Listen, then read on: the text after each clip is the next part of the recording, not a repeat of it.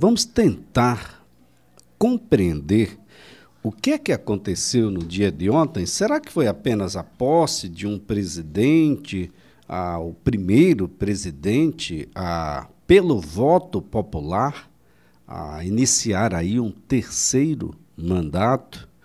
É, é, só isso mesmo? Tem algo mais? O que é que esperam aqueles que por lá estavam, aqueles que por aqui ficaram? Ou mesmo aqueles que ainda estão numa condição de negação ah, daquilo que aconteceu em outubro do ano passado. Quem está na linha e passa a conversar conosco a partir de agora é a professora universitária Luciana Santana, cientista política. Professora, um bom dia. Bom dia, Elias. Feliz ano novo para você e para todas as pessoas que estão acompanhando. Ah, muito obrigado, professora. Muito obrigado. Feliz ano novo também para você, para a família inteira. Professora Luciana Santana, o que de fato aconteceu ontem? Era só a posse de um presidente da República ou tem uma, uma coisa diferente, tem um clima diferente, um conceito diferente esse novo mandato? Bom, Elias, é, não, é, não foi simplesmente uma mudança de governo convencional, né? Como já aconteceu várias é, é, vezes, né, a cada quatro anos. É, a gente teve e vem vivendo uh, no Brasil uh, um, um, um, clima muito intenso da política, né? Eu diria que desde 2013, né, a gente vive um, um momento, momentos muito conturbados, né? E efetivamente ontem, né, essa mudança de governo tende a trazer uma outra perspectiva, né? É como se houvesse ali uma possibilidade de restabelecimento de uma ordem democrática é, que foi atacado né, nos últimos anos, né? E, claro, num momento onde o Brasil tem muitos desafios a serem, é, né, é, tentarem aí serem corrigidos, é, com problemas a serem corrigidos, com é, problemas, inclusive do ponto de vista é, da própria vulnerabilidade social, que vão desde a vulnerabilidade, vulnerabilidade social, mas também até o próprio, esse próprio acirramento social, né, onde é, ainda temos um país que, do ponto de vista político, ainda é bastante dividido, né? A gente ainda tem ali é, e ainda se permanecem pessoas que insistem a não considerar o resultado eleitoral, muito menos desse momento né, de mudança. Né? Então, são muitos desafios que Lula tem à frente, muito diferentes do, do que aqueles que ele encontrou lá em 2003. Né? Então, é, é, há muita expectativa aí em relação a esse novo governo que ele efetivamente mude aí o curso das políticas que, vem, que vinham sendo né, é, implementadas no país. Bem, professora Luciana, o, o, o, grande desafio do presidente, entre tantos desafios, é o tempo. O mundo que se modificou muito em 20 anos. Há quem possa acreditar de que o presidente não tenha acompanhado essa evolução, evolução como um todo, mas é pouco provável que isso aconteça. Lula vai encontrar um mundo que em 20 anos, ah, bom, avançou ou evoluiu muito, professora? Exatamente, há uma distância muito grande né, entre aquele Brasil de 2003 e o Brasil de 2023. Né? Então, a gente teve muitos avanços que, inclusive, só ocorreram devido a políticas que foram implementadas ali é, até antes mesmo, né, do, ainda no governo Fernando Henrique, mas também né, nos governos de Lula. E a gente não pode desconsiderar que é, né, a gente teve outros governos que avançaram em outras direções. Né? É, mas há retrocessos, né? Então a política ambiental, a questão né, do, da, do porte, da posse de armas, do, do armamento, é, questões de vulnerabilidade social que eu mencionei. Então, é, não é um, uma situação tranquila e ele vai precisar se reinventar né, no sentido de é, encontrar alternativas e estratégias né, diferentes das que foram adotadas antes, porque hoje os problemas é, são eu diria que até em alguma medida, em alguns mais graves, né? outros precisam ter uma modernização em termos de ideias, né? É, e aí, claro, né? Ele vai precisar ouvir mais do que antes, né? Essa questão de ter levado para dentro do governo também aquela frente ampla que ele construiu nas eleições, ela precisa ser real, ela não pode ser só simbólica, né? Só de representação nos ministérios. Né? Vai precisar ouvir as, os divergentes efetivamente para poder implementar políticas que sejam eficientes e que realmente atendam essa diversidade é, da, da, sociedade né, do, do, tal qual ela se encontra hoje. Bem, é um, um ato extremamente difícil para qualquer um, mas necessário nesse caso, porque nós temos antigos adversários hoje, como Alckmin, por exemplo, na vice-presidência. É, pessoas que estão, mas que o partido não faz ah, tanto esforço assim como Simone Tebet, ah, tem outras preferências, tanto que ela está na cota pessoal do presidente Lula, ou seja, a pluralidade desse governo ela é boa e ela é administrativamente um desafio, professora. São tantas cabeças pensantes e tanta gente com tanta qualidade, 37 ministros, isso além dos outros cargos de alto escalão. Ah, bom, é, administrar isso definitivamente não é nada fácil, mas parece-me que se faz necessário no momento. Exatamente, é o que as circunstâncias pedem no momento, tendo em vista essa perspectiva de garantir governabilidade. Né? É, lá em 2003, é, Lula te, é, tinha ali à sua disposição 34 é, ministérios e teve uma coalizão é, bastante heterogênea, é, de, muito diferente do que Fernando Henrique fez, né? que era uma coalizão de governo partidariamente mais coesa, então isso permitia, claro, um diálogo melhor né, e mais fluido né, com, esses, com essa composição. Lula teve é, é, algumas dificuldades, mas né, a sua habilidade política ali, e aí muito dessa questão muito personalista mesmo, de liderança, fez com que ele conseguisse ter êxitos nos seus dois mandatos. Né? Tanto que conseguiu depois fazer a sucessora é, é, que era naquele momento ali pouco conhecida, né, do ponto de vista não tinha uma trajetória é, é política em cargos eletivos. É, já agora, né, ele vai precisar repetir esse termo, é, né, a questão da articulação, né, para garantir esse diálogo com esses, né, com essa composição bastante heterogênea e tem outros desafios maiores, né, porque é, dentro dessa coalizão hoje, ele tem é, muitos outros empecilhos ali, né, é, é, aliados que estavam até ontem com Jair Bolsonaro, é, alguns partidos, algum, alguns partidos, e aí eu chamo a atenção para a União Brasil, que tem hoje ministérios, mas que é, já declarou que vai votar com o governo caso a caso, né? Isso acaba sendo um complicador aí é, em termos de resultados práticos né, para o governo. Então, a gente precisa entender como a cabeça de Lula ela está ali é, é, pensando né, é, quando esse problema efetivamente acontecer. Né? Qual é o antídoto, qual é o remédio para garantir que ele não tenha ali problemas na condução do seu governo.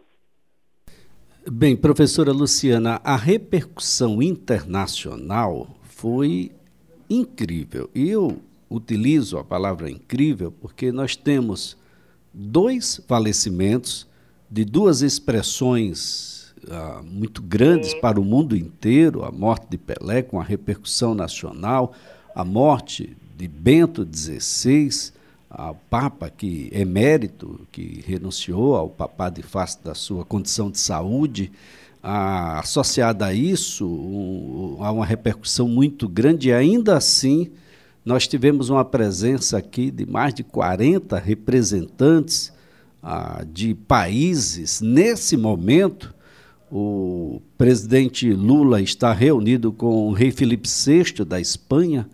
ainda no dia de hoje, vai se reunir com os presidentes da Bolívia, Argentina, Equador, Chile, Portugal, Colômbia, Honduras, o vice-presidente da China. A gente ressurge internacionalmente e qual é o reflexo desse ressurgir? Eu acho que isso fica muito, ficou muito claro, né, evidente nos últimos quatro anos, né?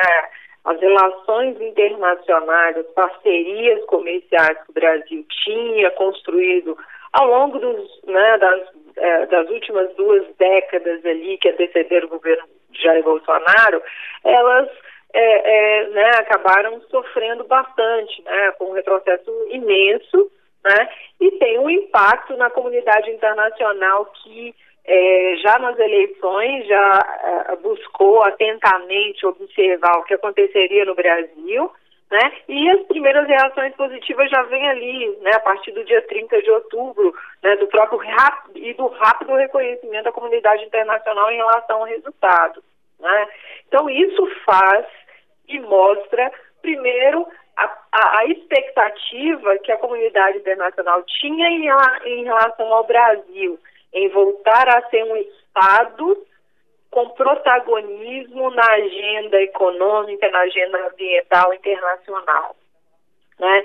Então, quando a gente vê é, é, é essa, é, essa recepção, né, uma, uma, delegação, uma maior delegação em uma pós-presidencial é, brasileira, a gente consegue entender aí esse anseio e consegue entender também né, o quanto o Brasil ele teve já né, nesse, né, nesse espaço de, de, de a, mais ativo, né, de ser o protagonista e está é, tá voltando, né? É, a gente vai, claro, é, a partir dos próximos dias entender aí o resultado prático dessas parcerias, dessas novas alianças, dessas reaproximações com organismos internacionais, né? E aí o Mercosul vai ter um papel muito importante para estabelecer é, é, negociações com a União Europeia, algo que tinha ficado ali paralisado por quatro anos, né? E isso é, é o que a gente está vendo, né? Essa agenda intensa do presidente é, com essas alianças internacionais já no, né, no segundo dia né, do seu governo, é, mostra que a gente vai voltar ter um protagonismo que a gente perdeu aí nos últimos anos. Bom, o mercado financeiro abriu o dia de hoje ah, baixando a estimativa de inflação. É um, é um bom presságio, ah, professora, porque a gente sabe que o mercado oscila muito e há sempre uma ideia. O presidente foi muito enfático quando falou sobre o teto de gastos, ele utilizou um palavrão lá ah, sobre o teto de gastos, mas disse que nunca foi responsável com as finanças brasileiras, que não precisava daquilo, aquilo viu, e ele fez uma ligação com, com o SUS e de como aquilo foi perverso com o SUS.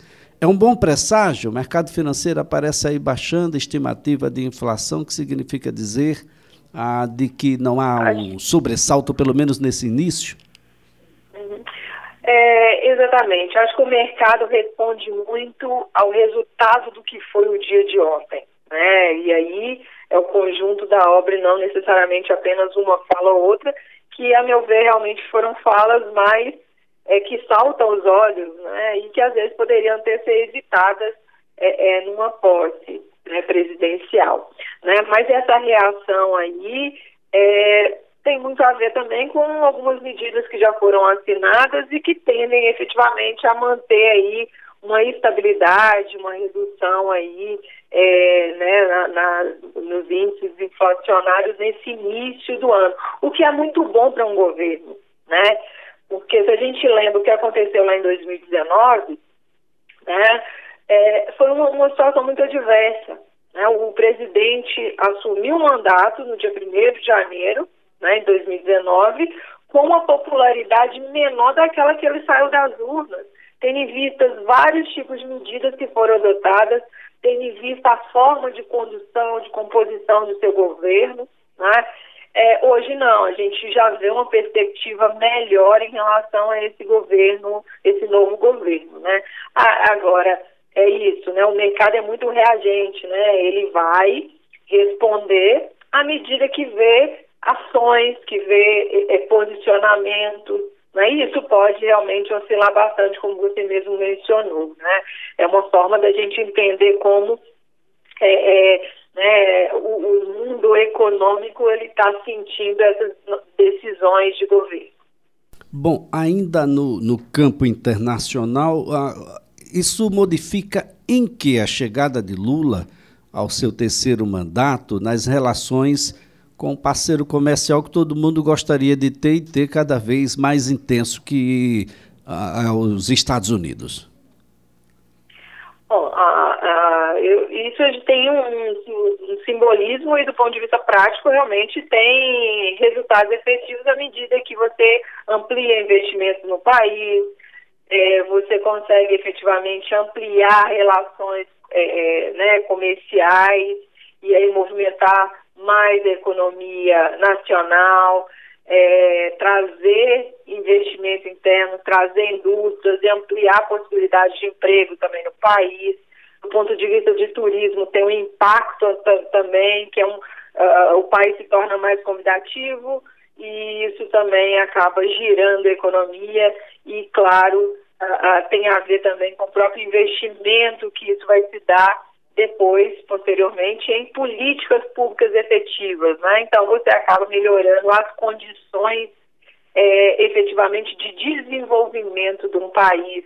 Né? Quando, quanto maiores e mais saudáveis foram as relações e parcerias estabelecidas com esses é, atores internacionais. Bem, professora Luciana Santana, o, o que dizer do papel que deve cumprir a Janja, a primeira-dama. Durante um período da história ah, do Brasil, primeira-dama era um papel figurativo, ah, o machismo imperava com toda a sua força e todo o seu vigor, impedia que essas pessoas tivessem protagonismo. E aí a gente teve Ruth Cardoso, que desafiou o sistema e, e já veio numa situação diferenciada a dona Marisa, a, a, a ex-mulher do presidente Lula, cumpriu um papel mais discreto, já tivemos Michele Bolsonaro numa outra condição. O que dizer do papel da Janja e o papel das mulheres, agora que ah, fazem parte em um número expressivo, não só entre os ministros do presidente Lula, mas aqui no estado de Alagoas, no secretariado do governador reeleito e empossado Paulo Dantas.